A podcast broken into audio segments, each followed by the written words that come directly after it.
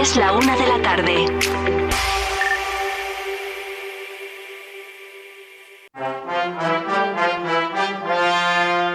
En Vive Radio Castilla y León, Los Toros con Santos García Catalán.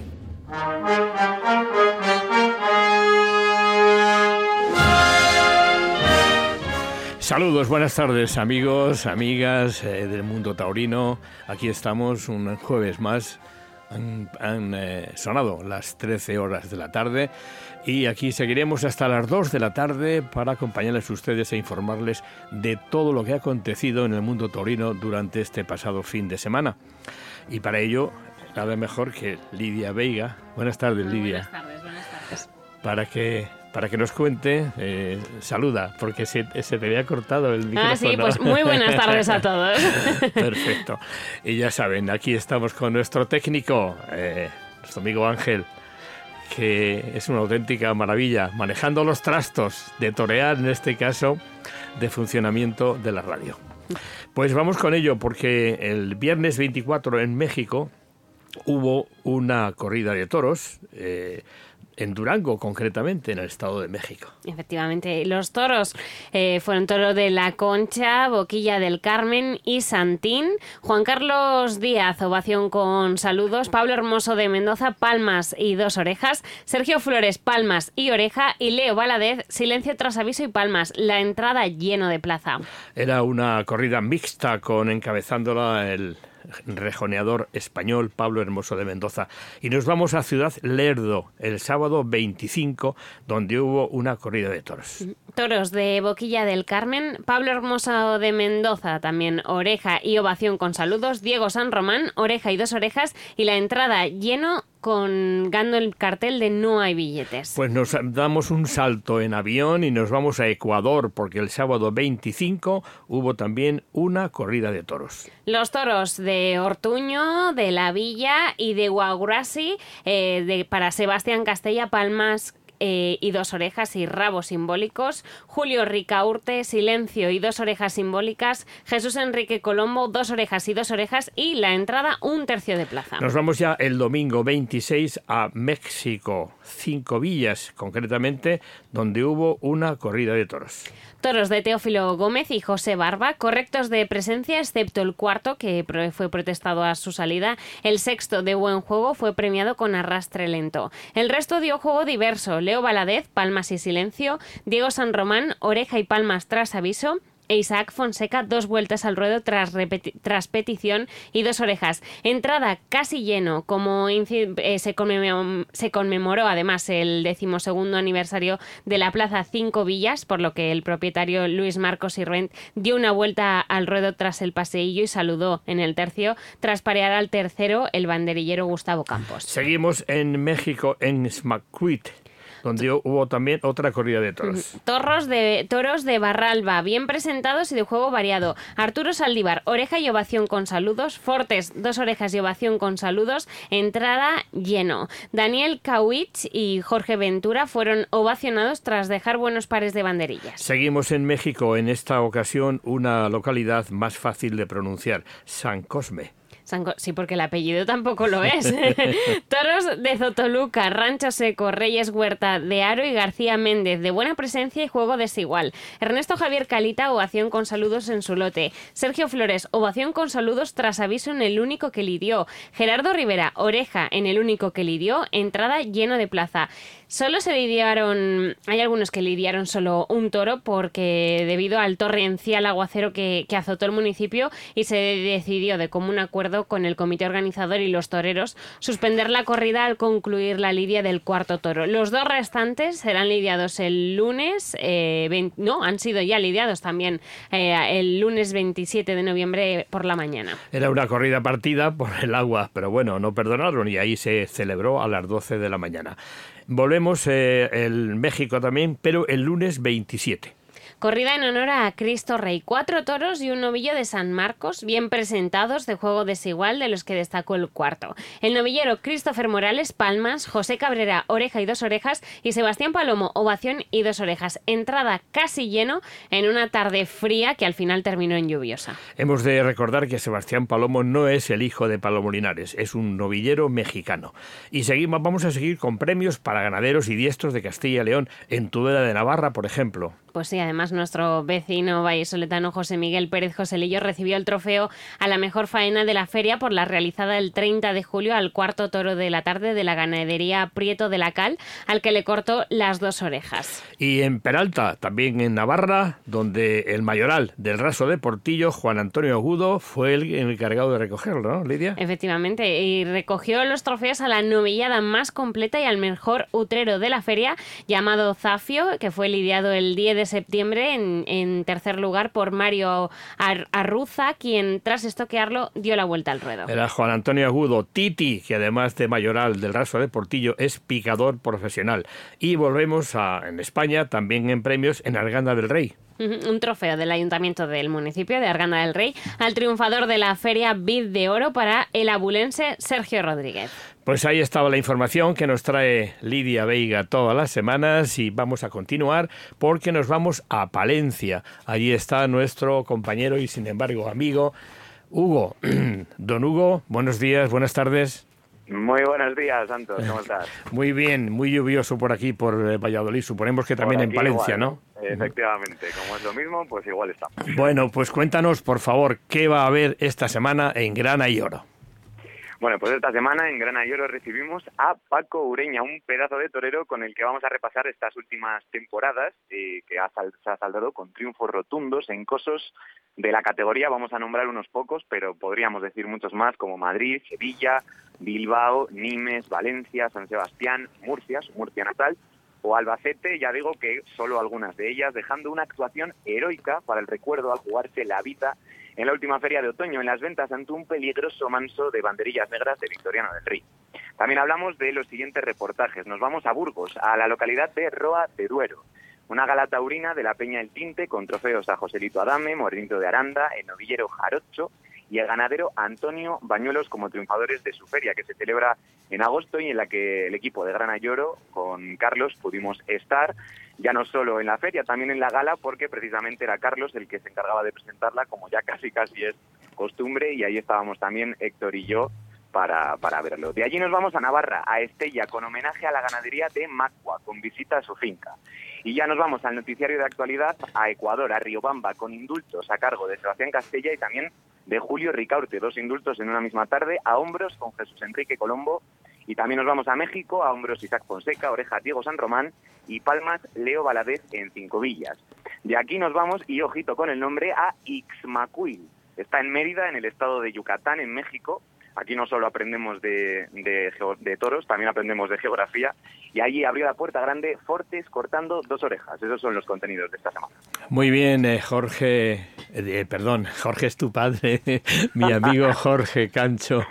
Hugo Cancho, un joven periodista que vaya soltándose el pelo en los temas taurinos y ahí está, tanto aquí en Vive Radio Toros Castilla León como en el programa Grana y Oro, que pueden ustedes escucharlo, eh, mejor dicho, verlo, en la emisión de Castilla León Televisión, viernes a las 11 y sábado a las 13 en las 7, y sábado a las 15.25 y el domingo a las 20.55 en la 8, también a la carta en Castilla León Televisión.es barra Grana y Oro y en la plataforma One Toros. Nos vamos a ir a Salamanca porque allí nos espera otro cura, esta casa, cuando hay algo de toros con los curas, pues eh, la verdad es que estamos encantados. Eh, hablábamos hace unas semanas con otro cura, con Víctor Carrasco, que es, además es el cura torero. Y realmente, bueno, pues es una satisfacción siempre el tener a la iglesia como partícipe taurino. Ya saben ustedes aquello de cuando en los tiempos de siglo XV, siglo XVI, pues eh, había toros en casi todos los pueblos y el cura decía, hay toros sí, pero antes hay que ir a la misa y eso, bueno, pues la iglesia siempre lo ha participado. Y ya tenemos, eh, cuando son las 13, van a ser las la 1 y 10 de la tarde, ya tenemos en contacto Antonio Risueño, el cura de Ciudad Rodrigo, más conocido por el cura del Bolsín. Don Antonio, buenas tardes. Muy buenos días, Santos. Muy buenos días, oyentes. Encantado de tenerte aquí con nosotros. Hablábamos que el otro, la otra semana, hace un par de semanas, teníamos a otro cura, a otro colega que ejerce por eh, tierras de Extremadura. Y concretamente es Víctor Carrasco, que se pone con su sotana, Antonio, se pone a torear. ¿Tú lo has hecho alguna vez? Sí, pero sin sotana. Sin sotana.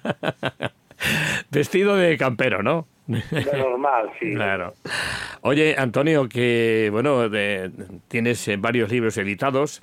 Eh, tienes el del Bolsín, que es el que queremos hablar, pero hombre, ya que estamos en antena, te vamos a permitir que nos digas también el último libro que has escrito sobre tus 25 años de cura, nada menos. Sí, eh, acaba de salir su segunda edición, se titula 25 razones para seguir muriendo y en el cual pues me muevo en eso, en razones que me llevan a, a vivir esta vida presbiteral y esta vida de cura de pueblos pequeños y de diócesis pequeñas y bueno pues eh, hablo de, de cuestiones tan profundas como el amor, la amistad, la vida, la muerte, la tragedia. Eh, son, es una cosa muy sencilla algunos amigos me han dicho, o algunas personas me han dicho que es de un asunto de autoayuda, como esas, esas publicaciones ahora que se hacen. Yo no sé qué es, yo lo que sé es que es desde mi sinceridad, desde mi sencillez y desde el camino que todos vamos a.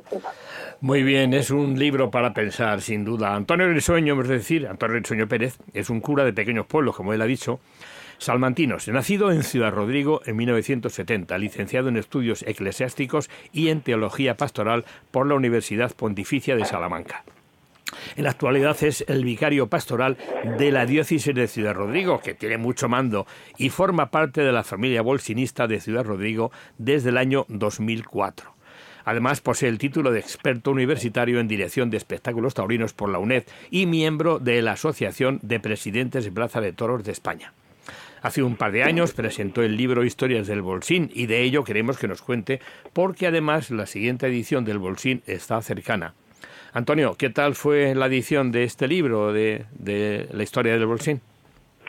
Pues maravillosamente bien, no me trajo más que satisfacciones, no me trajo más que alegrías, no me trajo más que, pues eso, poderme, poder llegar a mucha, a mucha gente y y bueno, pues también decir que se está agotando, pero vamos a tenerle respeto, no es hacer un libro para venderlo y ya está, sino vamos a tener respeto a esto y vamos a dejarlo descansar.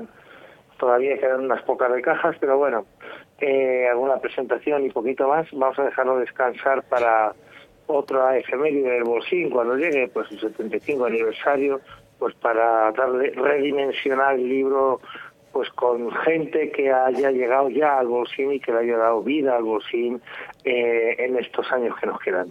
¿De qué trata el libro del Bolsín? Eh, obviamente habla del Bolsín, pero eh, ¿en, ¿personalizas en, en algo?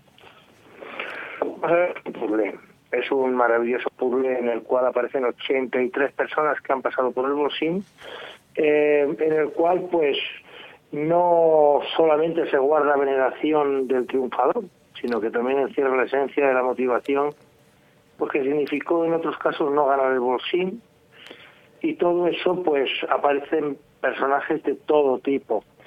El libro está obviamente estructurado y, y, articulado en, en, una serie de, de, partes, por así decirlo, apartados, en el cual pues después del prólogo que hace el periodista y gran amigo y escritor de toros Pablo Cañamero y de la presentación en la que pues escribe el patriota de Albosín, don Miguel Cicebrián, pues hay eh, apartados, el primero es el apartado histórico.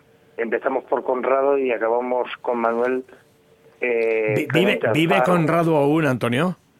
Vive y desayuna todas las, todos los jueves por la mañana en el restaurante El Cruce. ¿Cuántos años Todas tiene? ¿Cuántos años tiene, Conrado? 96, 96. El eterno maletilla, ¿no? el eterno maletilla. Pues Sí. aparece, yo, yo me, me reunía, hablaba por teléfono con cada personaje y me contaban su historia, su recuerdo, su camino y yo luego lo plasmaba.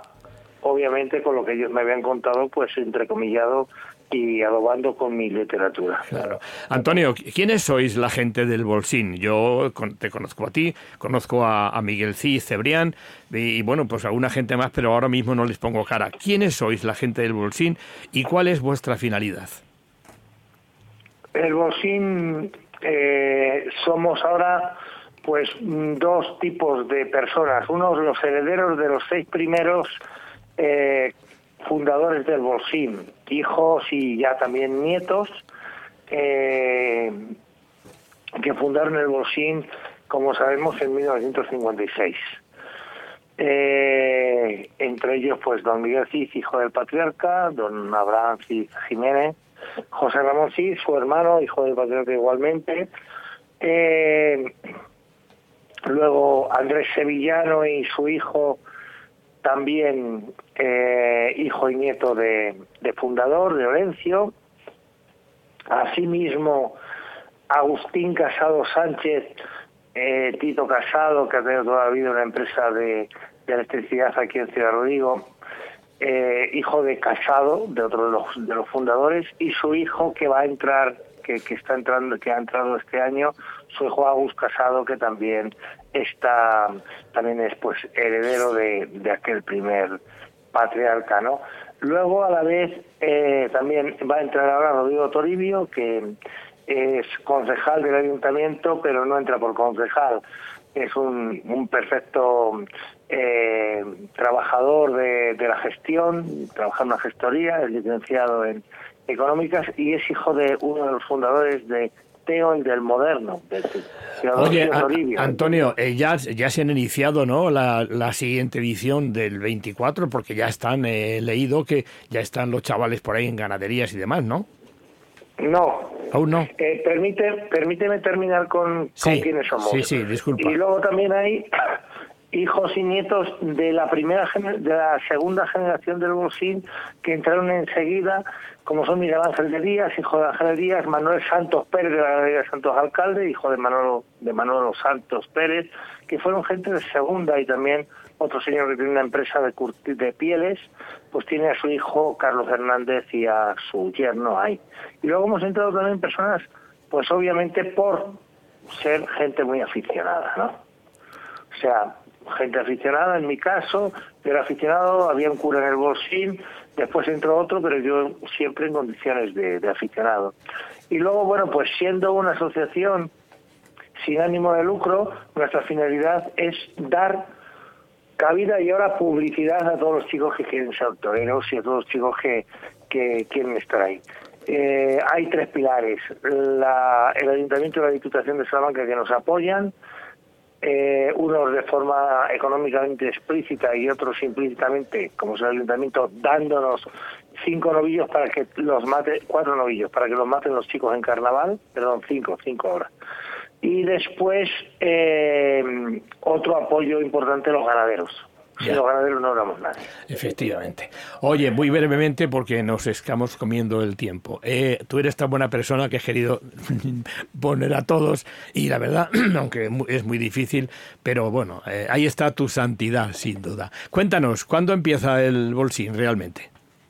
El bolsín comienza eh, con las tintas propiamente dichas. Comienza el fin de semana del, este año muy prontito, del 13 y del 14. De diciembre. El 13, el 13 y el 14 de enero. Ah, de enero, de enero. Ah, Sí, pensé, el- pensé que había previas antes. No. No, la, eh, tenemos eh, una barbaridad de tentaderos. Tenemos cuatro fines de semana, siete tentaderos de hembras, cuatro tentaderos de machos y un tentadero final de machos. Empezaremos donde José Escolar y donde Vitorino del Río para seguir teniendo un tentadero en Ledesma con toros del matador, con novillo, con vacas, por favor. eh, con vacas de, de López Chávez y después al día siguiente de Ángel Sánchez y Sánchez en Guijuelo, para luego tener cuatro dentaderos en el Conde Rodrigo II. Fenomenal, que es la familia que has comentado antes de Santos Alcalde, ¿no? Sí, eh, hermano, el fundador es hermano de, de Manuel Santos Alcalde. Muy bien. Santos Alcalde. Antonio, te dejas algo en el tintero, por supuesto, pero es que no tenemos más tiempo. Me lo dejo todo, querido Santos. Muchas gracias por tenerme con vosotros y que sepan que, Ciudad Rodrigo, las tardes de Bolsín son tardes especiales. Es un placer tenerte aquí, Antonio, el cura del Bolsín, el cura de Ciudad Rodrigo, que además hace misa en unos cuantos pueblos de, de Salamanca. Que sigas ahí con tu calidad de, de hombre grande, de hombre importante y tu calidad sobre todo de en torno a la tauromaquia. Muchas gracias, Antonio, un abrazo. Muchísimas gracias, Santos. Un fuerte abrazo para todos.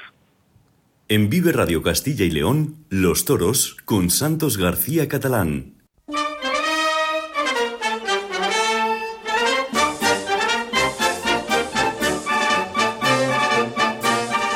Pues con el gato montés, este paso doble tan tradicional, vamos a recibir a un ganadero vallisoletano que lleva unos poquitos años, pero han sido fructíferos. ¿Qué paso doble le gusta a usted, ganadero? ¿Le gusta el gato montés o cuál más? Buenas tardes, Jesús. Jesús. Bueno, tenemos un, un problema de comunicación, no pasa nada. Debe estar Jesús en el campo por Alcazarén, por el refugio que es su finca. Vamos a tratar de recuperarlo. Ahí está nuestro compañero Ángel de Jesús tratando de hacerlo.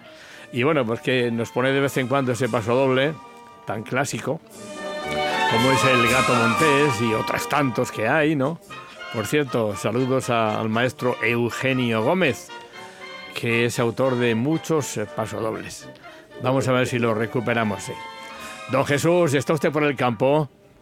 Buenos días. No, no estoy No. por el campo. Para mi desgracia estoy en la oficina. Bueno, bueno, en el campo te hubieras mojado hoy, pero tampoco pasa nada porque se moje uno, ¿no? No me importa, no me importa. En el campo todo, cualquier cosa es buena hasta que te mojes. Por supuesto, eso es muy bueno. Come- comenzábamos al principio cuando sonaba el pasodoble del gato montés, que ¿cuál era tu pasodoble preferido, Jesús? Sin duda, no sé si porque seré eh, muy habitual, pero el gato montes me trae muchos recuerdos de mi infancia. Es el que más recuerdos me trae de mi infancia. Bueno, nuestro personaje, Jesús Pérez, eh, ganadero de toros de Brazuelas, es un empresario vallisoletano dedicado a la consultoría, consultoría y formación. Vivía alejado del mundanal ruido taurino hasta hace 10 años que entró de lleno en la cría del toro bravo. Y en estos casi dos lustros ha conseguido lo que muchos criadores de toros sueñan toda una vida, debutar en las ventas, tomar antigüedad y además con éxito. Y eso es lo que ha logrado Jesús Pérez. Satisfecho sin duda, ¿no, Jesús? Muy satisfecho, muy, muy honrado. Eh, la verdad sea dicha es que uno se ve lleno y pleno con, con estas cosas. Eh, ¿Cómo surgió la idea de hacerte ganadero de Bravo? Bueno, eh, lo he contado muchas veces eh, y hace poco recordé una parte de mí que había olvidado, no sé por qué, y fue mi primer contacto con el mundo del bravo. Yo lo había visto por la afición de mi madre, la afición de mi abuelo, la afición de mi familia, una afición muy fuerte. Era mis, mi, vengo familia de agricultores por parte de mi madre y de ganaderos, pero nunca vinculados al mundo del bravo. Y mi primer contacto, yo tendría siete años, y fue viendo las vacas y eh, conociendo la vacada de Pepe Gavilán cuando lo tenía en Mayorga y, disfruté mucho. Y hace poco hubo un homenaje en Valladolid en el cual estuve invitado y, se me vino a la mente eh, precisamente aquella imagen que ya hace ya casi 40 años, 40 y algún años y no se me ha ido de la cabeza. Muy bien. ¿Cuántos animales pastan en tus terrenos de Alcázar en estos momentos? Bueno, entre el Cazarén y la finca de Moraleja, ahora mismo hay cerca de 900 cabezas. Eh, no, to no todas de Bravo, no todas de Bravo, ¿no? No, no, no, no. Eh, hay, pero la, el, el 90%, ¿eh? El Ya. 90, no el 90, pero el 85% es Bravo. Hay un 15% que, que lo complementamos con el Manso.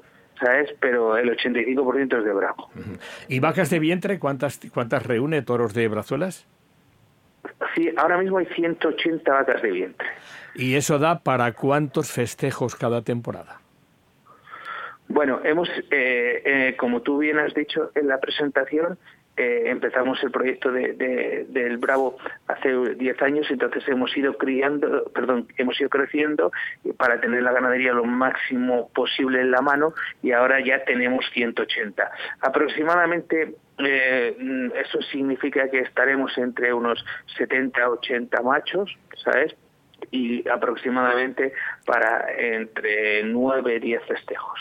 Día a nuestros a nuestros escuchantes de Vive Radio Toros Castilla León de qué procedencia es eh, tus animales, por favor. Sí, principalmente vienen, son todos procedencia Juan Pedro Mec, vienen vía eh, Montecillo, eh, Paco Medina, vía La Palmosilla y luego ya tenemos, hemos ido esto cogiendo alguna, algunos lotes de vacas muy contrastados del Bellosino, de Algarra y del Marqués de Domecq. Cuéntanos cómo ha sido esta temporada tan importante para vosotros, Jesús. Bueno, realmente la temporada importante fue la del 22. Esta del 23 ha sido una temporada mm, esto más de transición. Eh, hemos lidiado un solo festejo en Huesca, ¿sabes? Porque mm, contrastamos, probamos mucho en el campo. Eh, la camada venía muy atrasada y teníamos comprometido Madrid y varias y varias esto otras dos ferias importantes pero no estaba suficientemente rematada la camada. Entonces solo hemos eh, lidiado en este 23 Huesca. Eh, salió bastante bien una novillada y, ya para este 24 estamos con una fuerza inmensa donde tenemos seis novilladas de, máxima categoría preparadas ya para, para, para, para, nuestros compromisos. Muy bien, yo efectivamente, es que a mí el tiempo se me pasa tan rápido que me fui al 23, pero el 22 fue precisamente la importancia de tomar antigüedad en la plaza más importante del mundo. ¿Qué se siente estar allí un ganadero de Valladolid, que es el primero en, principio desde hace muchísimos años, cuando lo era los Molero, el tomar antigüedad en Madrid? Pues la verdad fue un, lo primero fue una experiencia mm, sublime y mágica para alguien que, que, lleva tan poco tiempo y que de repente tenga esta posibilidad eh, de acceder a las ventas que lo primero desde desde que el veedor viene y da lo que hay a, a la novillada hasta que llega el día y ahí aprueban los animales, casi todos llevamos ocho animales y nos aprobaron siete animales y no tuvimos problemas en, el reconocimiento y luego como salió la novillada, pues todo aquello fue un recorrido vital eh, explosivo donde uno se vio colmado en todo, en todo lo que puede soñar. ¿Qué tipo de toro cría eh, Jesús, el ganadero de Brazuelas?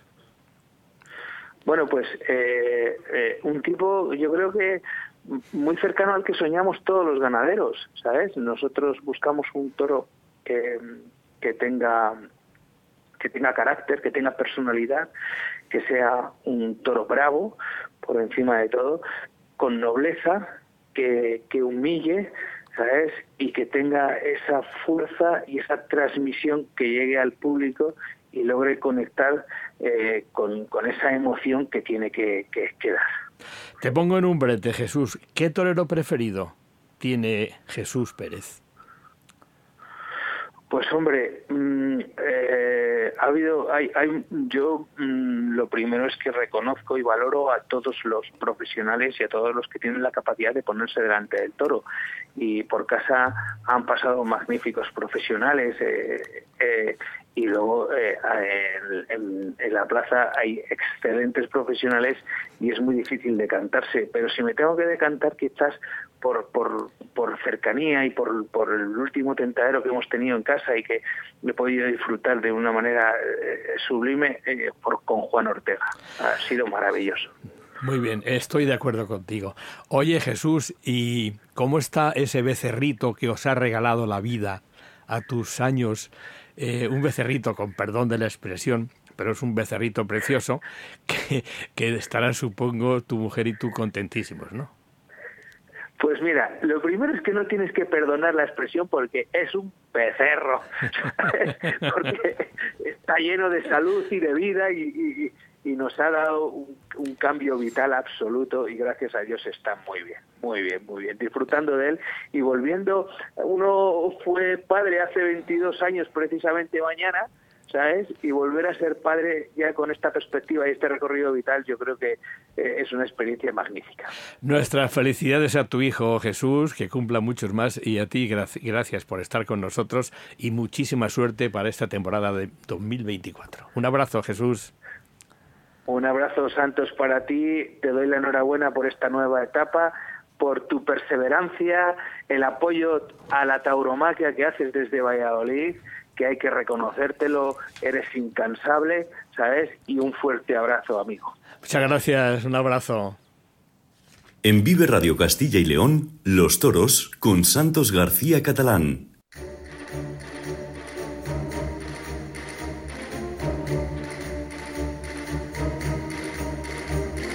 La una y media de la tarde, una buena hora para irnos a Madrid, porque ahí está nuestra compañera Leticia Ortiz, que nos va a comentar qué se dice por el foro. Leti, buenas tardes.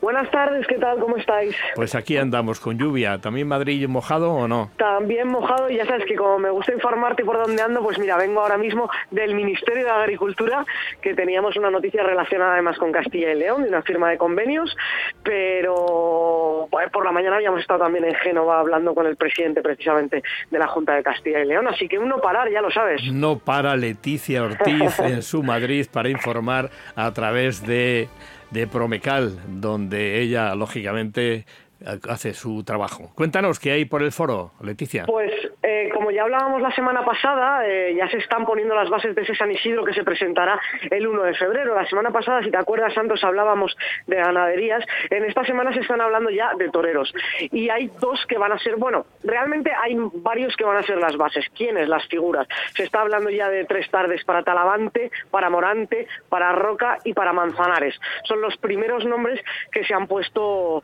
sobre la mesa para ser esa base de la feria de San Isidro, que ya está, las negociaciones ya están a pleno rendimiento. No, no echas, no echas de menos al Juli.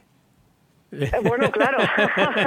Cuando digo figuras, digo, me falta alguien. Realmente, de esos nombres de figuras que se han dado, se echa mucho de menos que no se esté hablando de Castella, que probablemente fue el gran protagonista entre las figuras en la temporada de Madrid. y la temporada que está haciendo en Hispanoamérica. Exactamente, pero bueno, suponemos que quizás se está negociando, pero no lo han puesto todavía sobre la mesa a nivel público. También se está hablando ya, aunque no se sabe todavía si se va a presentar el mismo día que San Isidro, de los primeros días de la temporada, de ese domingo de Ramos y ese domingo de Resurrección. Con dos corridas, con dos corridas de, de esas que no quieren mucho las figuras, ¿no? Exactamente, se habla de Celestino Cuadri y de Pedraza de, Yeltes. Quizá una para cada uno o habría que ver cómo, porque también son corridas que estaban, que estaban reseñadas para la temporada, es decir, no sabemos si van a venir dos veces, si van a venir una y media, está ahí todavía un poquito en el aire. También eh, el compañero Zabla de la Serna nos, nos decía, nos ponía en la pista de que se está hablando también de un mano a mano de dos de los jóvenes triunfadores del año pasado, como son Borja Jiménez y Fernando Adrián. Digo que está todo muy en el aire, esas negociaciones, y que va a ser de momento un mes de diciembre que ahora empieza bastante apasionante en cuanto a la cartelería de la temporada que viene. Muy bien, pues que vayan atando cabos, que luego tú los eh, terminarás de, de rematar y nos irás contando cosas. Leticia, muchas gracias, hasta la semana que viene. Hasta la semana que viene, un saludo para todos. En Vive Radio Castilla y León, Los Toros con Santos García Catalán.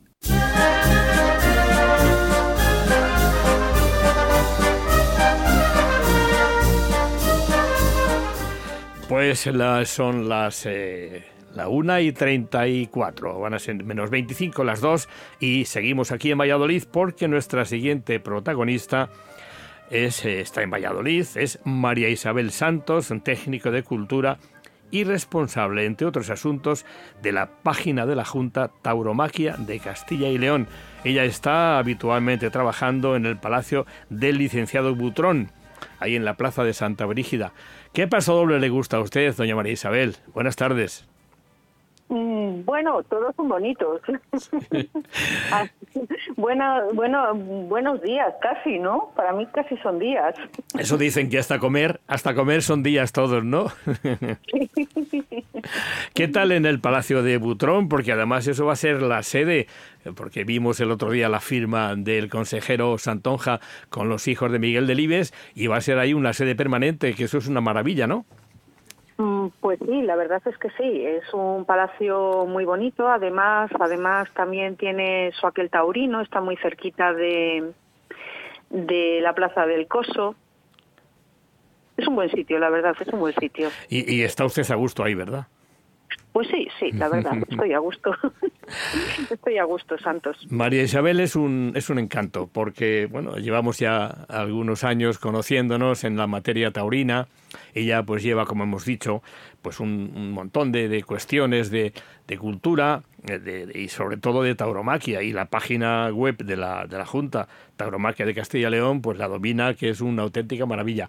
¿Qué puede encontrarse para orientarle al, al, al oyente, a nuestros oyentes, que sean los taurinos, qué puede encontrarse en la página web de Tauromaquia Castilla y León, Isabel? Bueno, pues yo creo que hay cosas interesantes para los taurinos, la verdad es que sí. Eh, hay varios, varias cosas. Eh, para empezar, la página se divide en cinco bloques, uno es de patrimonio, otro de promoción, fiestas y eventos, regulaciones e información de otros intereses. Eh, de otra información de otro interés, pues mm, relacionada un poco con la historia, toreros de Castilla y León, trabajos de investigación, raza bovina, pero eh, yo creo que la joya de nuestra página, por así decirlo, es la Biblioteca Digital Taurina. cuéntanos, porque además ahí te adentras de vez en cuando, se adentra María Isabel para buscar cosas curiosas, porque ahí hay ejemplares rarísimos, ¿no? Son incunables prácticamente, ¿no? Pues sí, sí. De hecho, por ejemplo, eh, dos de los, es decir, si entramos en la, en la, en la página, en la, en la, página de la biblioteca, como obras recomendadas, hay reglas para torear, que son es un libro del año 1652 eh, de don Juan Gaspar Enríquez de Cabrera, que era el duque de Medina de Río Seco, y a mí me hace mucha gracia especialmente la tauromaquia o el arte de torear, que es de Pepe Illo, imprimida en 1796, entre otras muchas joyas, claro. O sea que tenemos, tenemos sí, obras, obras muy destacadas y en total hay unas 920 obras o algo así en libros. Qué maravilla. Y sobre todo, sí, y sobre todo lo que tenemos es una gran hemeroteca. Hay 36 revistas, la más impresionante de, o la que más números tiene es la revista El Ruedo, que era el suplemento taurino de marca, que tenemos 1915 ejemplares. Algunas son algunas de ellas son verdaderamente antiguas, algunas de estas revistas y los números también. Aquí, por ejemplo, el almanaque del tío Gindama es de 1898. Qué curioso. el, tío Gindama. Sí, Porque o Jacinto, taurino semanal batallador ¿Eh? que no admite billete de favor, es de 1903. Porque Gindama, es, Gindama, Gindama es miedo, ¿no? Sí. el tío Gindama, qué curioso. Y, y, bueno, pues ahí se disfruta, ¿no? Porque entrar en la página web de, de la Junta es, le recordamos, tauromaquia de Castilla y León.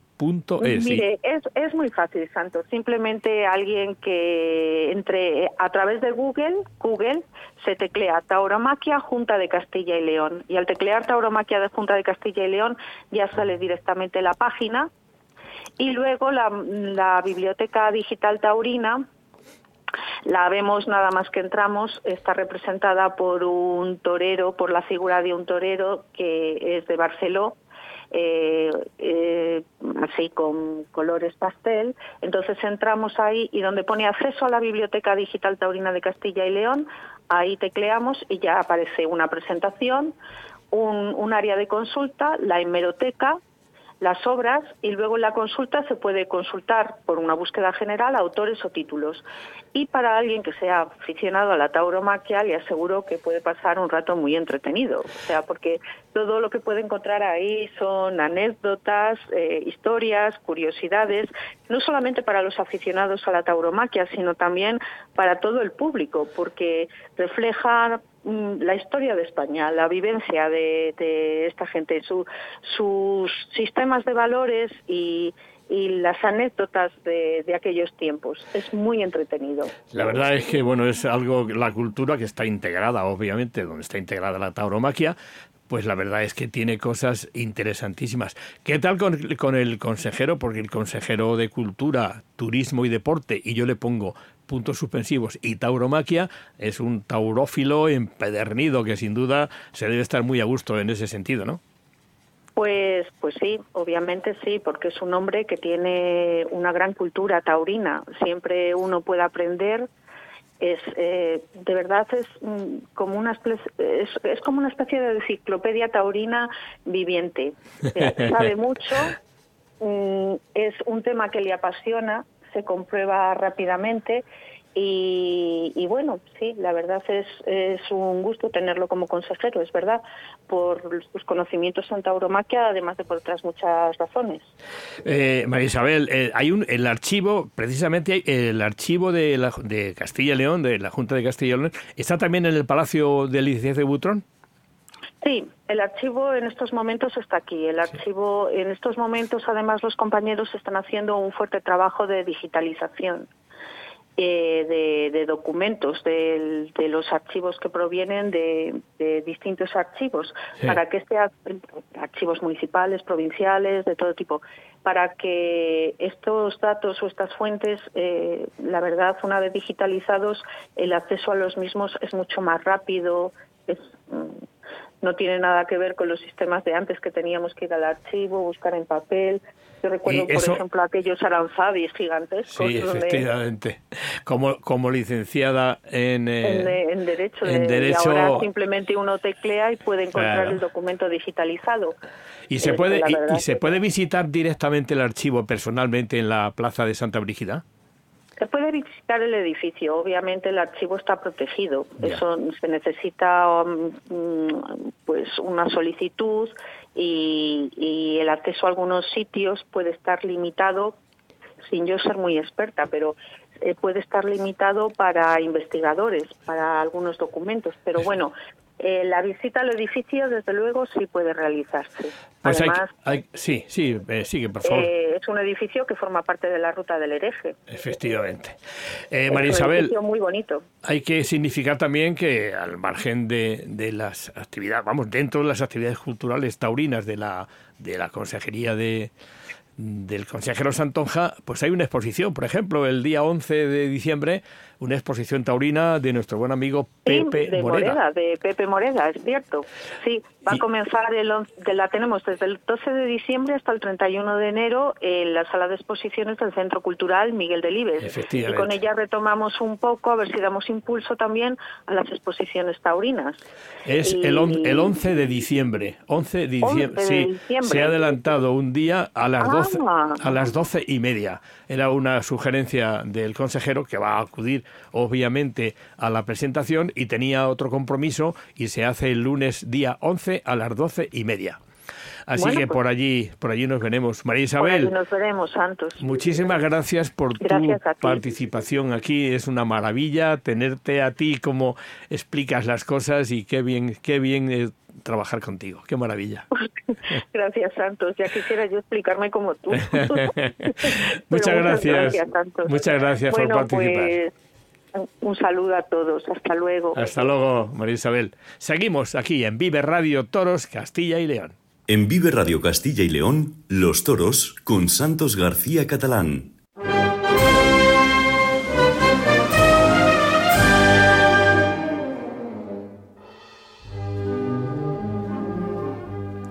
Nos vamos a Salamanca cuando van a ser las dos menos cuarto de la tarde de este jueves de toros en Vive Radio Castilla y León.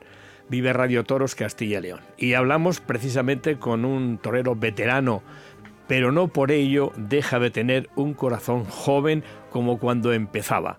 Las cosas eh, han ido funcionando.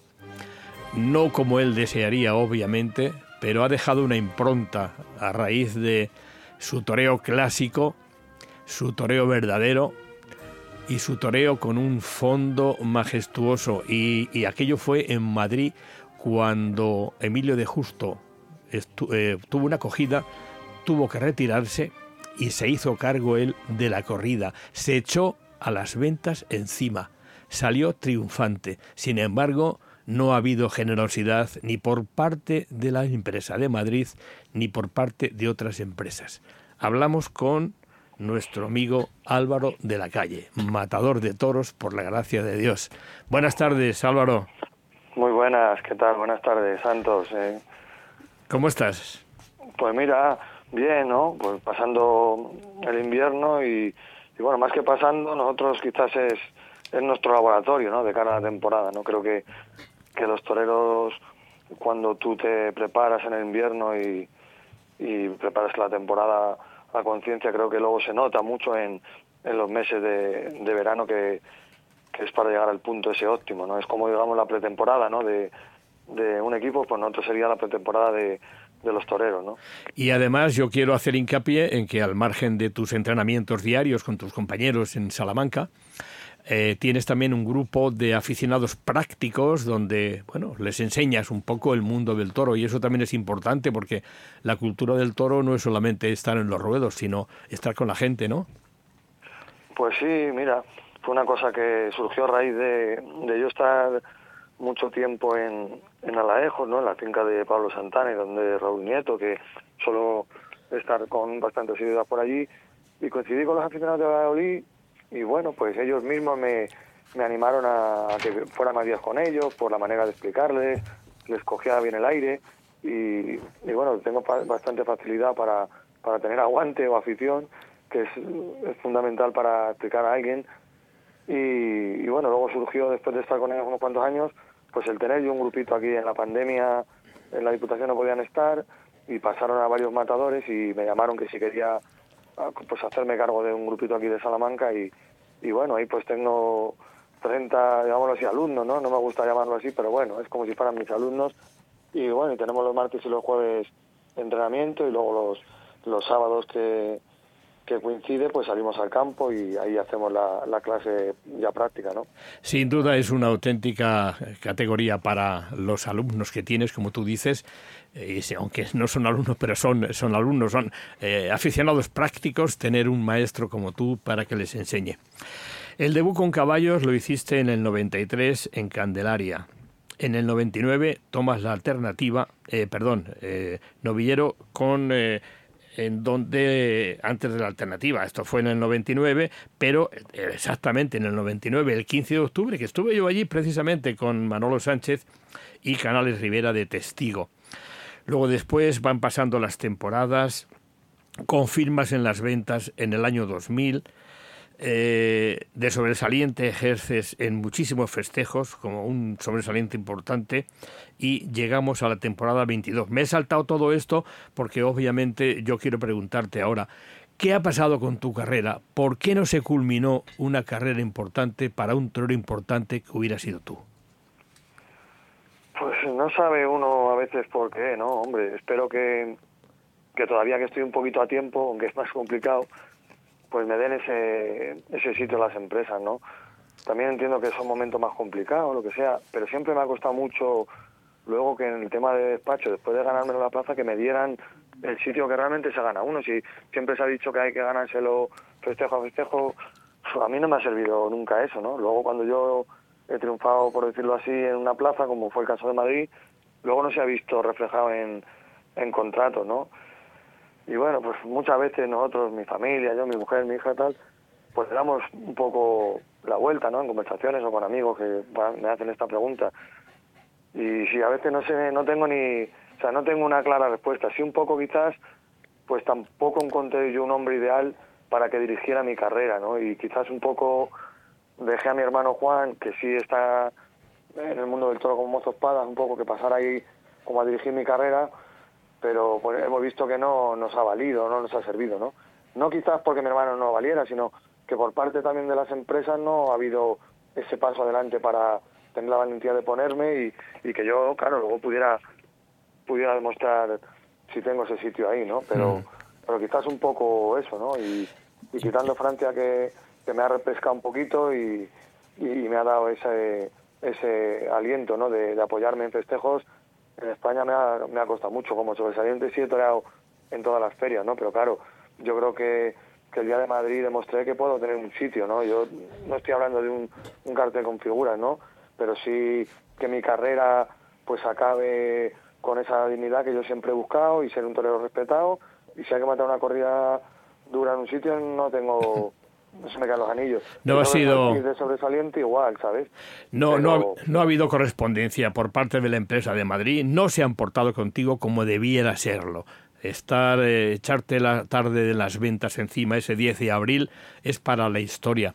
Antes de que nos cuentes qué se siente cuando uno está en Madrid, donde hay 20.000 almas y donde hay de todo tipo de humanidad, eh, quería recordar a tu padre. La figura de tu padre ha sido importantísima para ti.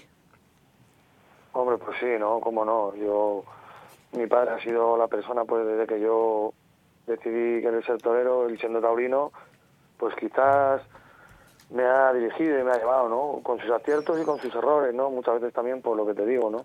En el momento de novillero que estaba para triunfaba y debía de tener, haber tenido a lo mejor de, pasar de ser un novillero bueno a ser el novillero puntero y ahí no se metió, ¿no? Estando mi padre.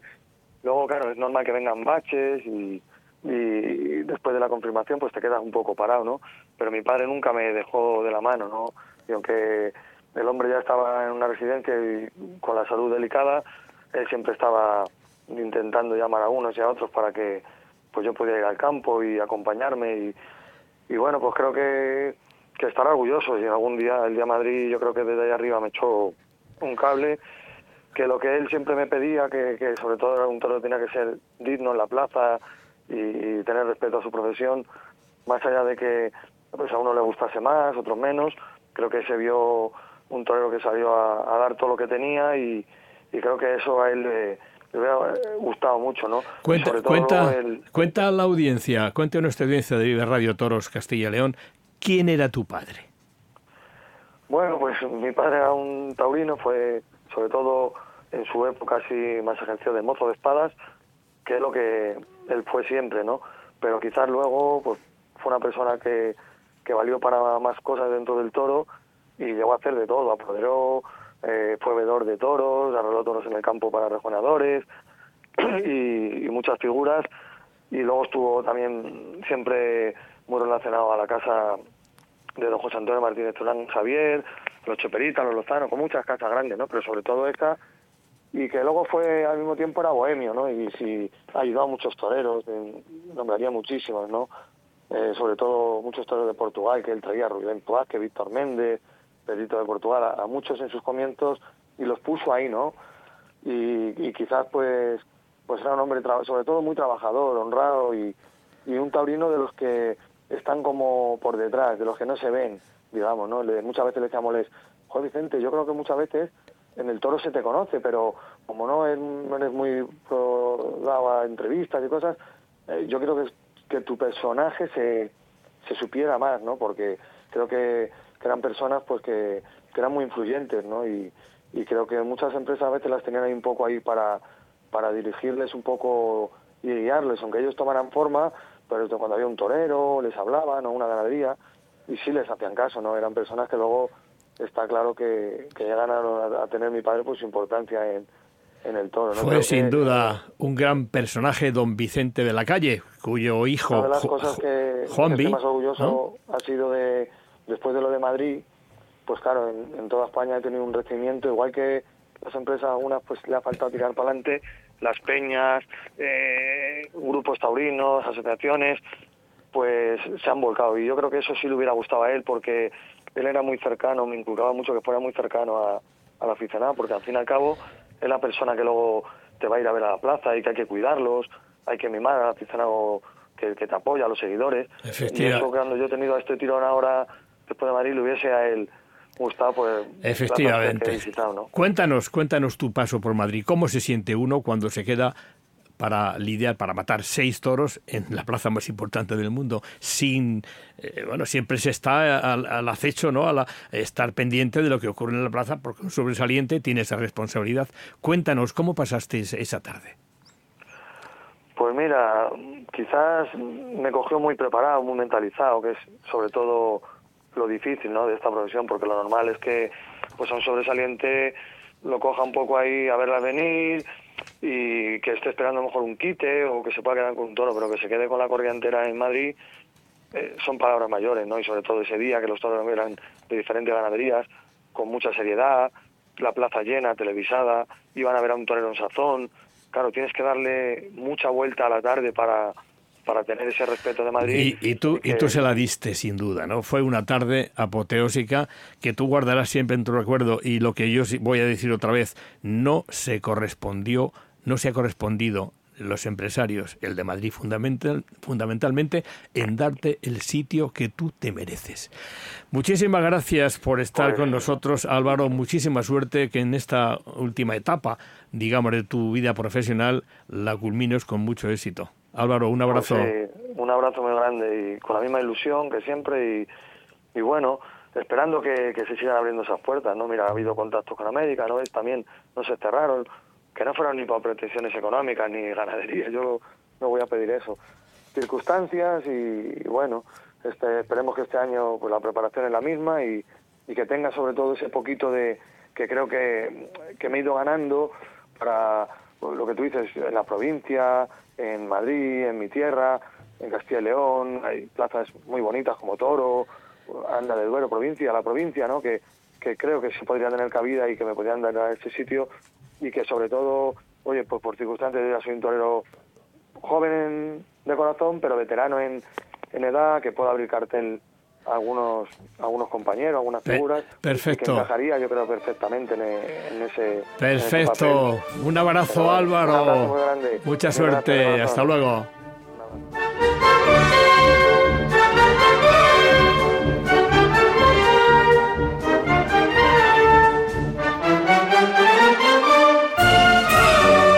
Aquí Lida Veiga para contarnos qué va a haber a partir del próximo fin de semana. Efectivamente, es que si no los decimos aquí no se celebran. Claro. y empezamos por México mañana viernes 1 de diciembre, Lidia. Una corrida mixta de rejones, dos toros de Javier Garcias y tres de Raúl Cervantes para Pablo Hermoso de Mendoza, Leonardo Zatarain y Mario Sandoval. Es en Gilotepec. Y pasamos a Monterrey, Nuevo León. Dos toros de Bernaldo de Quirós para Rejones y cuatro de Rancho Seco para Guillermo Hermoso de Mendoza, Leo Valadez e Isaac Fonseca. ¿Qué temporada es la última ya de su carrera profesional está haciendo Guillermo Hermoso de Mendoza? Es una auténtica maravilla.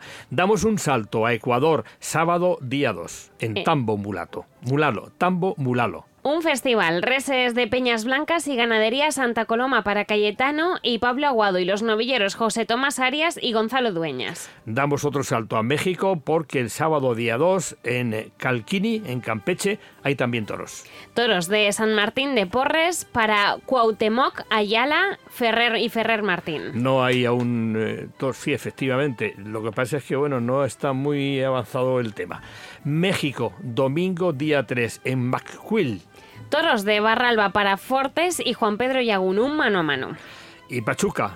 Toros de Ordaz para el rejoneador Fauro Aloí y los matadores Joselito Adame, Ernesto Javier Calita, Octavio García El Payo, Diego Silvetti e Isaac Fonseca. Y vamos también en México a Piste. Hasta dos que están aún por definir para Cuauhtémoc Ayala, André Lagravere, Cuauhtémoc Ayala, hijo y Ximena Ayala y vamos a Guadalajara, aunque no está aún determinado todo, ¿no? No, de hecho son toros de la estancia, pero están aún por designar. Y nos venimos a España, porque hay algo en Tordesillas, Lidia. El sábado día 2, un cocido que organiza el Foro Taurino y Cultural Tordesillano Borja Jiménez, triunfador de la Feria de Otoño, será el invitado especial.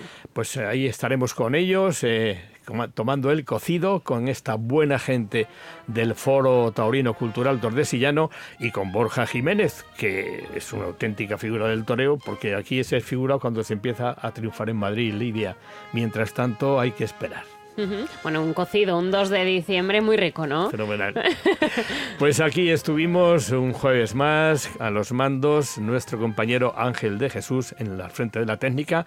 Lidia Veiga, muchísimas gracias. Muchas gracias, hasta el próximo jueves. Volvemos el próximo jueves con más noticias de toros aquí en Vive Radio Toros, Castilla y León. Buenas tardes.